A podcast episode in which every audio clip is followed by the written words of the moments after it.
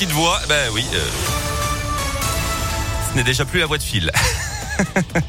C'est Fred, je suis très content de vous retrouver pour vous accompagner tout au long de cette matinée dans le Réveil Impact qui euh, démarre par un point sur votre météo et également les infos de Florian Lafont maintenant. Bonjour Florian. Bonjour à tous. Attention, nouvelle règle. À partir d'aujourd'hui, pour garder votre passe vaccinal, il faut avoir fait sa dose de rappel dans un délai de 4 mois et non plus 7.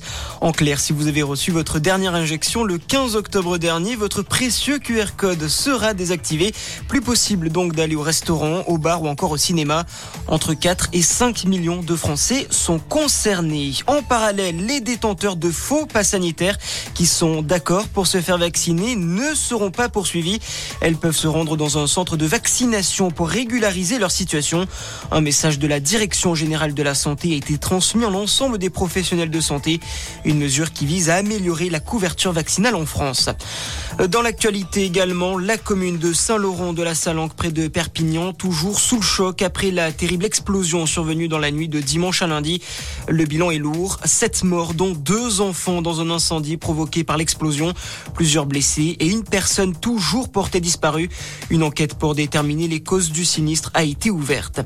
L'inquiétude monte autour d'une possible invasion de l'Ukraine par la Russie. Le président ukrainien s'attend en effet une attaque de Moscou dès demain.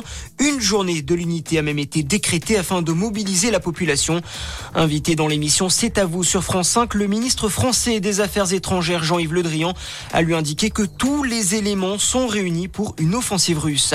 Le sport avec tout d'abord les Jeux Olympiques d'hiver à Pékin. Pas de deuxième médaille pour Tesla 2.